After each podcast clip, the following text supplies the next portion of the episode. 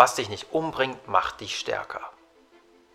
Forscher wollten wissen, ob diese Weisheit, dieser Spruch auch wirklich stimmt. Und es lässt sich tatsächlich relativ leicht untersuchen. Man braucht nur eine große Stichprobe von Menschen, dann schaut man, welche dieser Menschen ähm, schon viele negative Lebensereignisse, Schicksalsschläge haben hinnehmen müssen, zum Beispiel, dass eine geliebte Person gestorben ist, zum Beispiel, dass ähm, man durch eine wichtige Prüfung durchgefallen ist oder dass man eine schwerwiegende Diagnose bekommen hat, zum Beispiel, dass man Diabetes hat, Krebs oder irgendeine andere schwerwiegende Krankheit.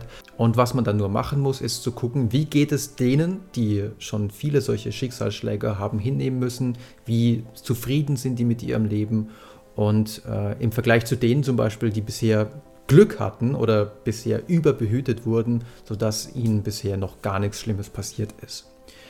Und interessanterweise findet man, einen U-förmigen Zusammenhang.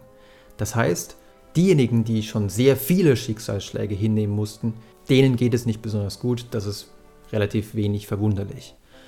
Verwunderlich ist aber, dass diejenigen, die bisher Glück hatten, denen noch relativ wenig Schlimmes widerfahren ist im Leben, dass es denen deutlich schlechter geht als jenen, die so circa vier, fünf Schicksalsschläge hinnehmen mussten. Und in einer anderen Studie konnte man zeigen, dass diejenigen, die so vier, fünf Schicksalsschläge erlebt haben, auch länger in der Lage waren, ihre Hand in eiskaltem Wasser zu halten und auch eher angaben, ja, das tut mir jetzt gerade gar nicht so arg weh.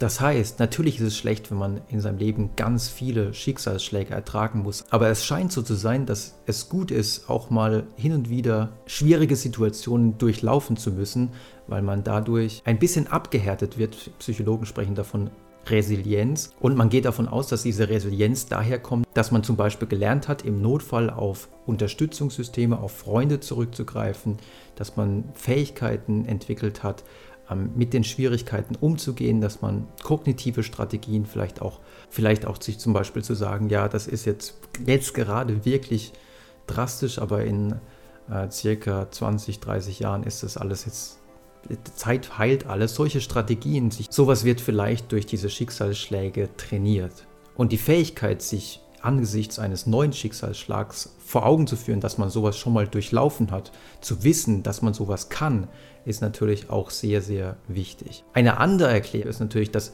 wer schon das tiefe Tal durchlaufen hat, richtig schlimme Zeiten erlebt hat, dass derjenige natürlich für Phasen, in denen nichts Schlimmes passiert oder was Positives erlebt, für solche Phasen natürlich dankbarer ist und so etwas mehr genießen kann.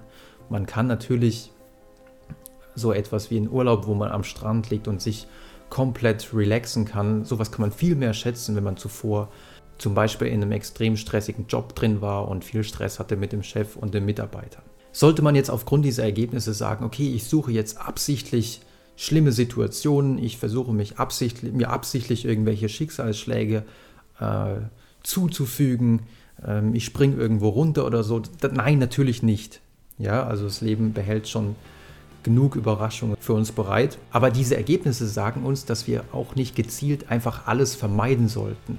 Also gerade bei Angststörungen zum Beispiel findet man, dass ein überbehütender Erziehungsstil, also diese, das Phänomen der Helikoptereltern, meistens noch gepaart mit sehr kritischen Eltern, dass diese Kombination häufig beteiligt ist an der Ausbildung von Angsterkrankungen. Denn wenn die Eltern vermitteln auf diese Art und Weise, ja, wenn sie um einen herumschwirren und versuchen, alles von einem fernzuhalten, dann vermitteln die Eltern damit natürlich, dass die Welt da draußen extrem gefährlich ist. Und das wird vom Kind natürlich dann internalisiert. Wenn man dagegen zulässt, dass das Kind auch mal eine schwierige Phase erlebt, dass das Kind auch mal Schmerzen hat und lernt dann mit den Schmerzen umzugehen, dann ähm, stimmt der alte Satz, die alte Weisheit, was dich nicht umbringt, macht dich letzten Endes stärker. Ich hoffe, ihr fandet es interessant und vielleicht hilft euch dieses Wissen auch das nächste Mal, wenn ihr überlegt, soll ich diese Situation vermeiden oder nicht, geht einfach durch die Situation durch und haltet euch vor Augen. Das macht mich langfristig wirklich stärker.